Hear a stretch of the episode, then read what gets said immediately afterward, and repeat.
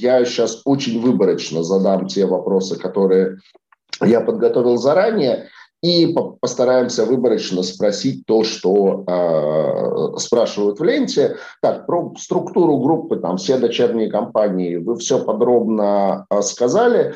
А, Александр, я правильно понимаю, что э, именно вы и есть, собственно, конечный бенефициар э, компании и ее владелец? А, да, я стопроцентный владелец э, головной компании Инкап. А, значит, нашей американской дочке Инкабу принадлежит 90%, а в европейской дочке принадлежит 50%. Это совместная компания с, с МТЛ. Конечно, бенефициар Инкаба я, я вот, вот в единственном, так сказать, числе. И я правильно понимаю, что до 2019 года был еще один акционер э, Пермская научно-производственная приборостроительная компания. В 2019 году она из НКАБа вышла, и э, вы дальше да. Да, да. Мы, мы договорились о том, что да, ПНПК продает свою долю. Это, в общем-то, был такой, ну, хоро, хорошая, хорошая сделка. Она действительно сложная была для нас с точки зрения финансов, но пока были всегда портфельным инвестором, то есть вся а, стратегия операционного управления всегда были на мне. А, и плюс ко всему а, мы видели очень существенные риски нашего выхода за, зарубежные, за рубеж с учетом санкционных, санкционных значит, вещей, потому что ПНПК работает в том числе и с гособоронзаказом, поэтому мы вот пришли к этому решению совместно. Спасибо. А, тогда вот а, следующий вопрос, стараюсь его как бы там скомпоновать, наверное, из нескольких. А, вопрос следующий. Вот а, у вас довольно агрессивные планы роста заявлены, ну там кратные, скажем так, то есть а, и по Америке, и по Европе, то, что вы говорили. Вот, а, соответственно, этот кратный рост, он будет на тех же мощностях, ну, то есть вот у вас есть завод в Перми, вы нам его в прямом эфире показали, то есть для того, чтобы производить, там, не знаю, в полтора или в два раза больше, ну, продавать, производить в полтора или два раза больше, чем вы это делаете сейчас, вам нужно построить еще один такой же завод, условно говоря, или половину этого завода. Или просто э, там, вы можете его там догрузить, э, работать там в две смены или в три смены, и вы с текущим заводом э, можете эти объемы выполнять. Эм, эм, здесь в основном эм, наш э, рост, рост э, объемов производства связан с тем, что мы все это время инвестировали и расширяли мощности. И вот я показывал график, у нас э, пик инвестиций приходится на 2021 год, он включает в себя как инвестиции в пермскую площадку, то есть мы здесь расширяем производство, ставим новые линии, так и в американскую площадку. То есть у нас вот две, основ, две основные, два основных, две основные производственные площадки. То и есть, вот это тоже есть площадка именно где вы производите. Да, да, и именно так. В Америке тоже есть площадка, и как раз вот э, и в 2020 году мы инвестировали, поставили новую линию, и в 2022 году там будет расширение именно под тот рост, который американский рынок э, обеспечивает нашей группе. Потому что вы вроде в презентации говорили, что вы все-таки больше планируете развивать именно пермскую производственную площадку. Все так. В нашей, в нашей структуре э, пермская площадка является основной. В Америке мы делаем финишную операцию. Да, она, очень, она ключевая для продукта, например, для грозотроса с оптикой, но это финишная операция. Угу. А, поэтому вот мы мы стараемся локализовывать именно те, те, те технологии, которые позволяют обеспечить максимальную вариативность для продукта, чтобы ввести заготовку, а потом уже обеспечивать э, максимальный выпуск различных продуктов на базе уже местного производства.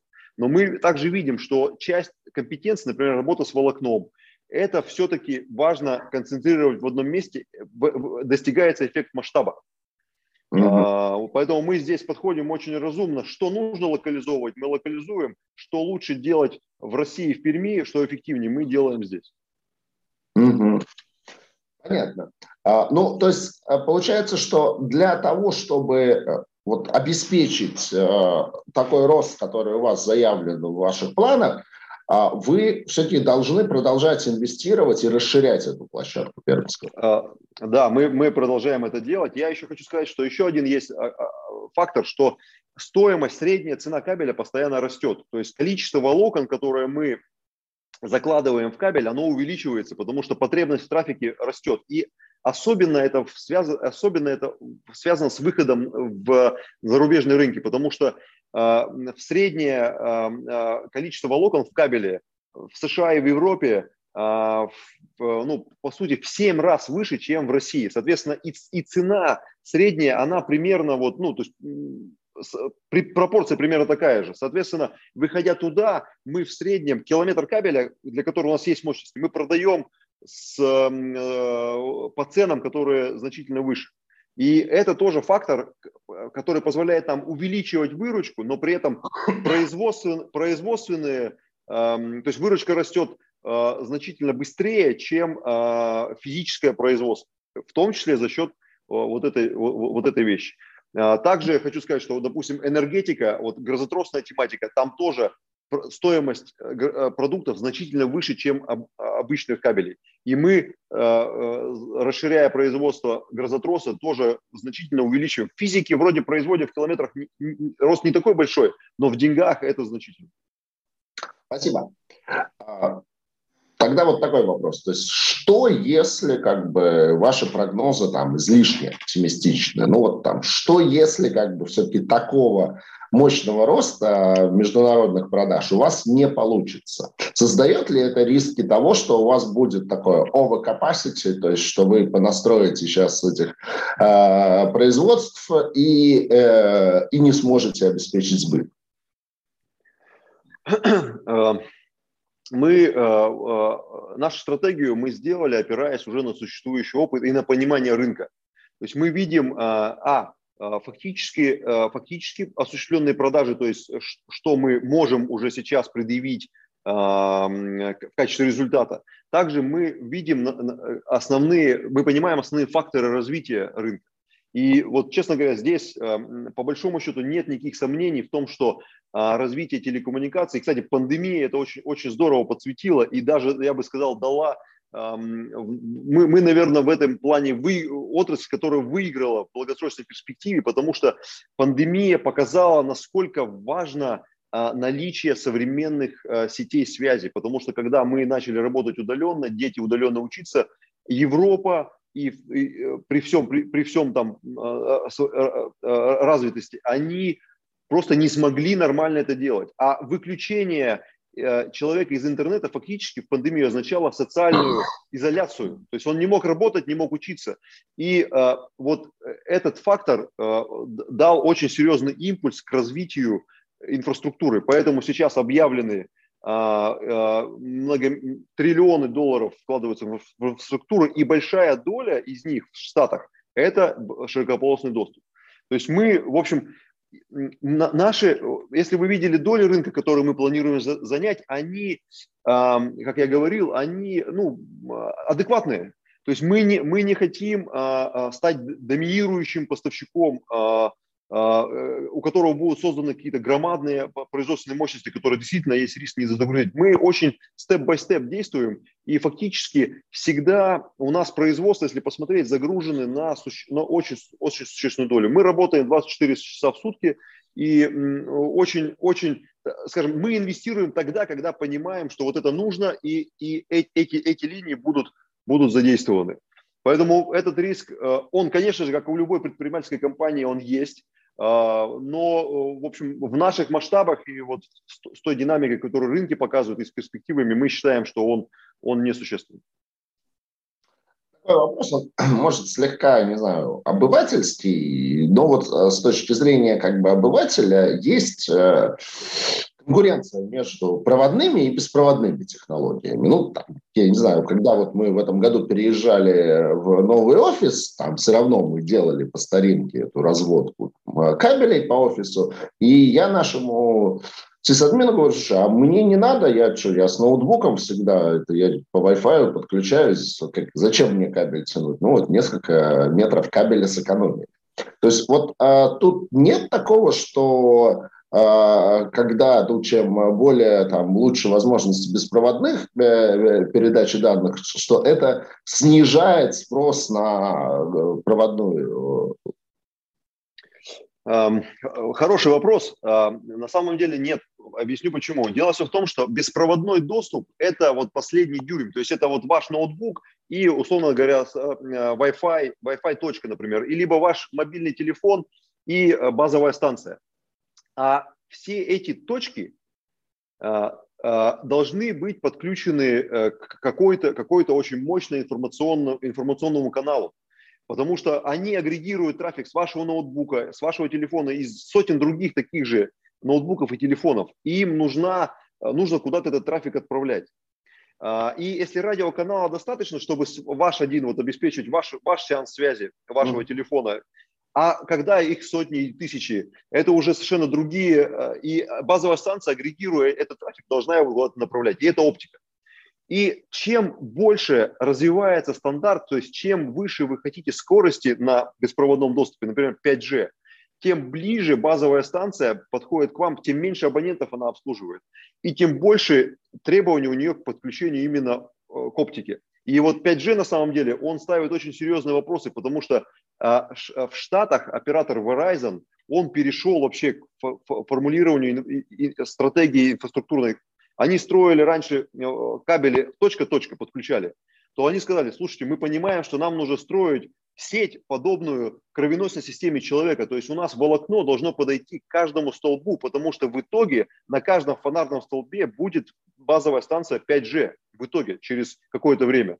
То есть инфраструктурно спрос с развитием сетей э, вот этих вот мобильной связи, спрос на волокно э, значительно возрастает. Это мы проходили вот на LTE 4G.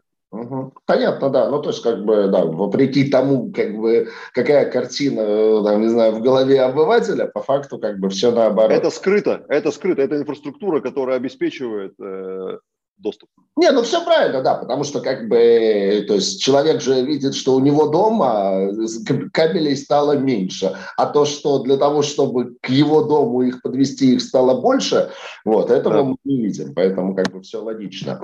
А несколько вопросов, вот я смотрю и в ленту, они тоже пришли по а, а, структуре все-таки ваших продаж, то есть Россия, Европа, Америка. Значит, а, а, то есть у вас опубликована МСФОшная отчетность, там ее можно найти, Сибандем, где-то есть. Значит, а по штатам у вас за, не ошибаюсь, если не ошибаюсь, за первое полугодие этого года порядка 600 миллионов рублей продажи в Штатах, и там близко к двукратному росту к аналогичному периоду прошлого года. А вот про Евросоюз, там действительно вот тут задали вопрос, я не поленился, зашел, проверил, а, что у вас в МСФО отчетности всего 29 миллионов рублей продажи за первое полугодие полугодия в Европу. При этом вы сказали, что погоду вы ожидаете 900.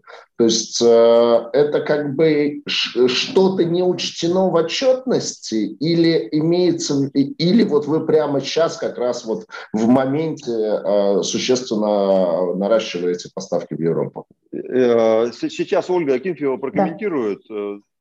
Давай, Оль, пожалуйста, ответь. А, да, здесь необходим комментарий. Это на самом деле рон, зона роста для меня. А, когда мы говорим о росте э, наших продаж в Европе, мы имеем в виду продажи э, компании МКАП. Компания МКАП на сегодняшний день принадлежит двум собственникам. 50% это российская компания Инкап и 50% э, британская компания МТЕЛь. А, как 50-процентный собственник мы сегодня а, выручку и ебеду, естественно, МКАБа не консолидируем в своей отчетности. Понятно. А, да, да. Но моя задача, и мы сейчас ведем активные переговоры с аудиторами, в 2021 год включить МКАП, потому что МТЛ не консолидирует, для МТЛ это не принципиально, и мы сейчас ведем переговоры с аудиторами о том, чтобы включить МКАП в нашу отчетность. И в выручке, и в EBD, ну и по всем остальным показателям.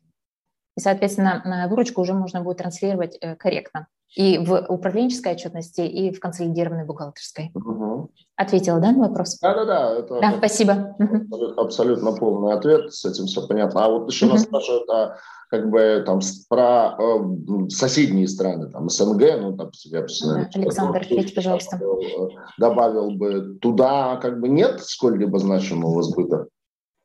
Нет, мы, мы, мы, конечно, присутствуем в СНГ. У нас есть партнеры-дилеры в Казахстане и в Киргизии, но мы просто мы видим, что сейчас происходит такая а, э, фактически Э, ну, по, сути, дезинтеграция. То есть э, вроде как создан Евразийский союз, но, но э, страны СНГ проводят собственную такую политику и защищает либо местных производителей, либо допускает китайских поставщиков ну, значит, активно. И мы понимаем, что стратегически нам присутствовать на рынках, где идет чисто ценовая конкуренция с китайскими поставщиками не очень интересно. То есть вкладывать ресурсы в эти рынки ну, не, не перспективно с точки зрения маржи. Поэтому мы на СНГ пока смотрим с точки зрения, да, мы там присутствуем, и э, понятно, что и географически это, это, это, это, легко сделать, но рынки не очень емкие, и рынки подвержены вот такому значит, эм, э, конкуренции со стороны китайских поставщиков. А, и никакой, на самом деле, вот если, э, вот если честно говорить, никакой поддержки вот этой Евразийской э, союза, да, или там интеграции с Россией нет, по, по, по сути. Поэтому э, вот на, мы понимаем, что ресурс лучше потратить на, на российское присутствие, понятно, и на присутствие в тех рынках, которые защищены. США защищено импортной пошлиной от китайцев, и сейчас, вот я говорил, Евросоюз тоже. То есть мы стратегически, в общем-то, понимаем и правильно сделали выбор этих рынков, потому что там есть дополнительная защита, которая позволяет нам поддерживать хороший уровень маржинальности. Риск того, что там американцы против э, вас ведут какие-то пошлины? Э, риска, риска нет. Э, объясню почему. Потому что Россия вообще на, на мировом рынке оптик, оптического волокна и кабеля не играет значительной роли. Поэтому все, что вводят, это против тех стран, которые ну, либо демпингуют, либо существенно влияют на рынок. Это, это, это в нашем случае это, это Китай. Поэтому этого, этого риска нет. Хорошо.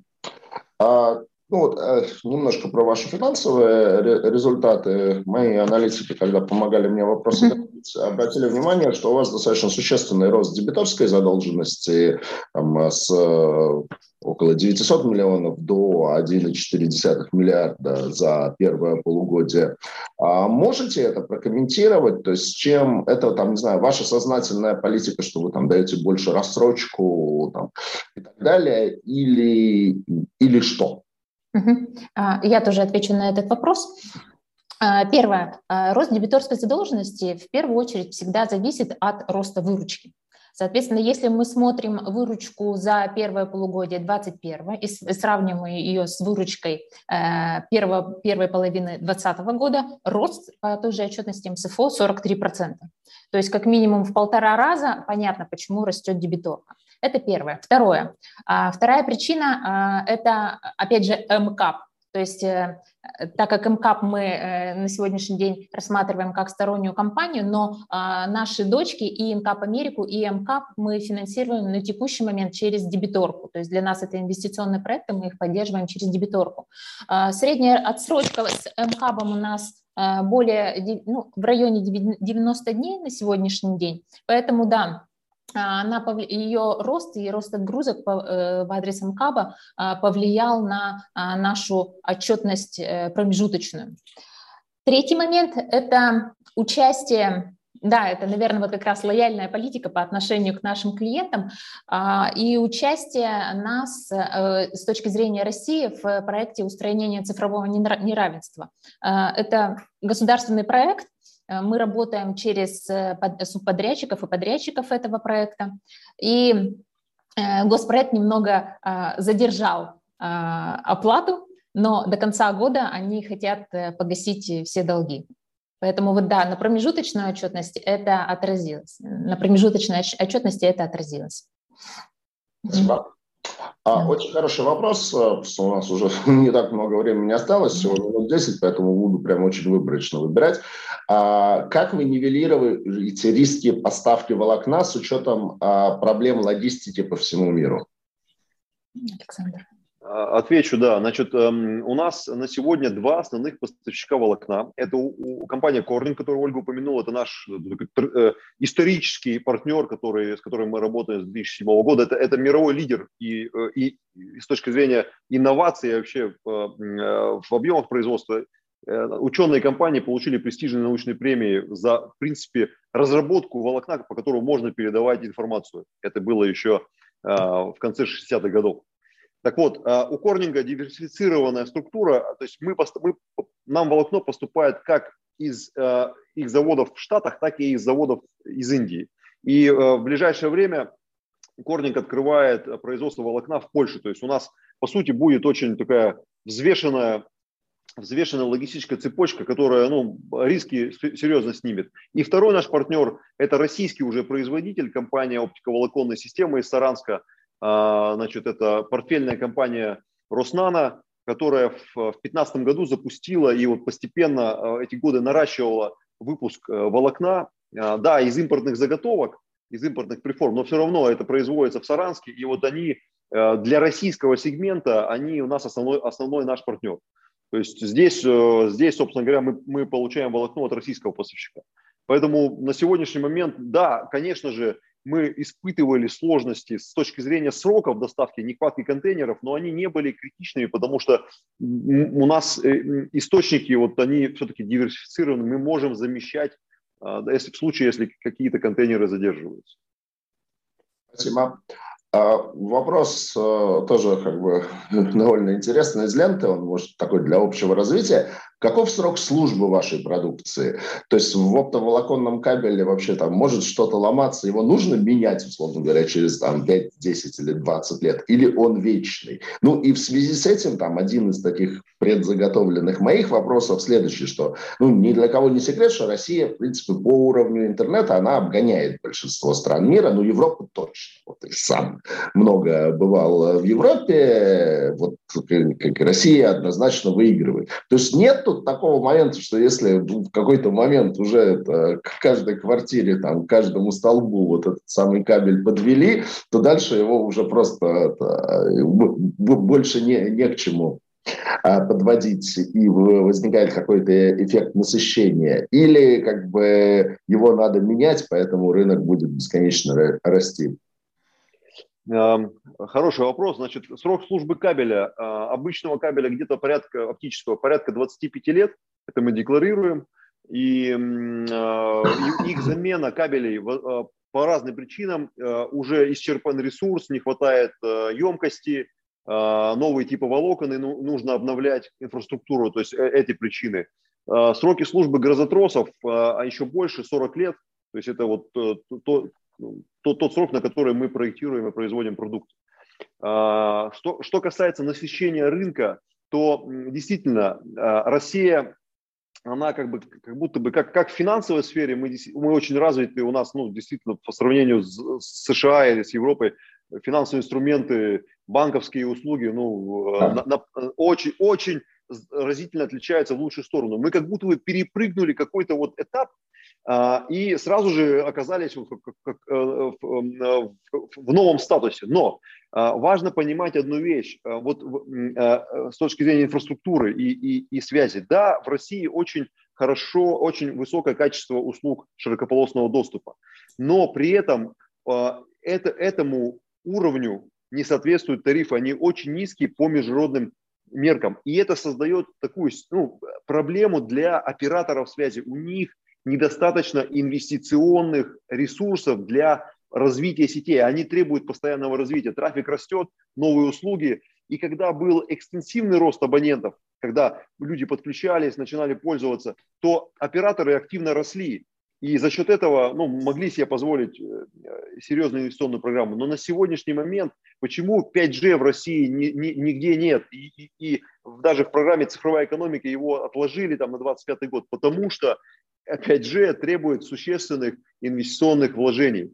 А, а, а э, тарифы, которые операторы имеют за очень высококачественные услуги, они э, низкие. Регулятор, вот регулятор в свое время упустил инвестиционную составляющую отрасли. Они дали вот эту вот эм, э, этой конкуренции между операторами. Да, для нас с вами, как, как для потребителей, это хорошо, но глядя немножко дальше, мы понимаем, что э, очень мало инвестиционных возможностей отрасль получает за счет и сейчас тарифы начинают подрастать, это как бы электорально это все не очень хорошо и, э, и так далее. Но вот мы, допустим, присутствующие вот в этой отрасли, понимаем, что это позитивно скажется на возможности операторов инвестировать. Поэтому эм, э, вот в чем отличие России. Что касается пересыщения, на самом деле, э, вы знаете, э, мы по уровню, по уровню вложи, э, строительства волокна и в, в чисто физическом величине, и в пересчете на душу населения уступаем даже Китаю. Представляете, на душу населения. То есть э, при, при все как бы вот, вот, вот этой вот э, доступности услуг инфраструктура у нас достаточно слабая. И мы понимаем, что страны Европы, США и Китай вкладываются в эту инфраструктуру не, не просто так. Это цифровые дороги, а, которые строятся сейчас в том, в том объеме, который потом позволит не перестраивать, не перекапывать, а, возможно, наращивать объемы трафика. Потому что мы все идем куда? Мы идем в метавселенные, а, это уже де-факто, это, это, это, это понятно, и это потребует колоссальных объемов трафика. Колоссальных. Мы еще даже не столкнулись, мы, мы еще не, не понимаем, что это такое. Поэтому э, Россия столкнется. Сейчас уже магистральные сети загружены на, э, ну, на больше, чем на 90%. И Ростелеком запускает новые программы по строительству новых магистральных сетей, потому что все, уже, уже то, что строилось 20 лет назад, оно, оно уже не, не, не, не позволяет передавать тот объем трафика, который необходим. Поэтому за кажестью, доступностью услуг на самом деле скрывается то, что эти, эту инфраструктуру нужно поддерживать и расширять. Спасибо. Давайте чуть-чуть, ну, долго точно не получится, про облигационный займ еще раз. Денис, еще раз попросим тебя к нам подключиться. С точки зрения параметров выпуска, там какие-то фишечки есть, там, не знаю, ковенантный пакет, какие-то кредитные усиления через Э, поручительство, там еще что-то. Это первый вопрос. Второй вопрос. Участие в первичке тысяча или 1,4 э, миллиона. И вообще эту историю в большей степени для, на кого ориентируете? На участников или на институционалов? Да, Сергей, спасибо за вопрос. Э, по выпуску не предусмотрен какой-либо пакет ковенанта или каких-либо ограничений. Э, нету ограничения по 1,4 миллиона. Мы рассчитываем, что основной спрос, наверное, все-таки будет, э, придет со стороны розничных инвесторов. Но при этом по итогам Конгресса мы поняли, что э, ряд э, банков, э, инвесткомпаний выразили интерес посмотреть на этого эмитента. Выпуск дебютный, он заинтересовал своим, скажем, таким необычным с точки зрения производственных мощностей, которые Александр обозначил на Конгрессе в ходе своего выступления. Поэтому мы видим, что будет такой, наверное, микс со стороны спроса. Вот. Мы а, не анонсировали, еще раз повторю, сделку пока а, массово в рынок. Можно сказать, это начало маркетинговой кампании, поэтому надеемся, что за ближайшие недели-две мы сможем этот спрос, скажем так, софт понять. Вот. И более, в более поздней перспективе, наверное, после первых фидбэков с рынка мы сможем обозначить тот диапазон доходности, который мы ожидаем. Спасибо. Ну и, наверное, заключительный вопрос э, к Александру. Какие, там, не знаю, среднесрочные-долгосрочные планы по присутствию на фондовом рынке и есть ли планы по IPO компании? Мы, эм, мы понимаем, что вот выпуск облигаций для нас это стратегическое решение. То есть э, помимо там ставок средневзвешенных, то, что Ольга сказала, а, мы еще понимаем, что это первый шаг к созданию, во-первых, публичности, а, вернее, не к созданию публичности, а к выходу на публичный рынок. Да, а, у нас нет э, сейчас конкретного плана по IPO, но мы, но мы опять же понимаем, что наша задача в течение пяти лет настроить эффективную работу группу компаний. И это будет действительно такой кейс, когда компания из Перми смогла создать международную группу и вот уже эту группу презентовать возможно, в том числе для э, внешних инвесторов, и выйти уже на IPO с наличием этой международной группы и эффективности, которую мы сможем показать. Это такой, э, такая морковка, что ли, которая чуть-чуть дальше висит. Э, вот. Но на сегодняшний день мы понимаем, что решение это стратегическое. Мы дальше планируем следующие выпуски делать, потому что мы хотим диверсифицировать наш портфель финансирования и считаем, что нам есть что показать, что рассказать для, для, для рынка. И э, еще хочу сказать, публичность и вот требования, которые инвесторы и биржа предъявляют к нам, это для нас очень хорошая зона роста и корпоративного управления, и отчетности. И мы себя начнем лучше, начинаем лучше понимать наш бизнес, когда вот на эти ваши вопросы отвечаем. Поэтому э, это все, все в плюс и в наше развитие. Так что да, мы, мы стратегически намерены присутствовать на, на рынке облигаций, по крайней мере, пока, пока на рынке облигаций. Дальше посмотрим. Спасибо большое, Александр. А мы исчерпали отведенные нам полтора часа. В целом, у меня еще очень много вопросов, которые хотелось бы задать, но э, я думаю, что там большую часть и самое значимое как бы вы ответили, и то, что нас спросили в ленте, мы тоже ответили. Поэтому я вот пока слушал вас, подумал, что э, у э, компаний, которые выходят на рынок облигаций, еще появляется значимый бонус, что появляется совершенно законный повод приезжать в декабре в Питер на облигационный конгресс, поэтому, э, поэтому да, есть хотя бы вот в этом тоже смысл размещать облигации на рынке присутствовать. Мне кажется, что у вас действительно шикарные перспективы роста, поэтому я думаю, что вы на облигационном рынке всерьез и надолго, и первый выпуск, скорее всего, не будет последним, так что уверен, что у нас будет еще много поводов для встречи и в онлайне, и офлайне. Ну и, конечно же, желаю вам э, максимально успешного размещения вашего дебютного займа. Сергей, благодарю вас. Спасибо. И благодарю всех коллег, э, нашу команду и открытие за то, что мы этот путь прошли и действительно осталось разместиться. Спасибо. Спасибо, коллеги.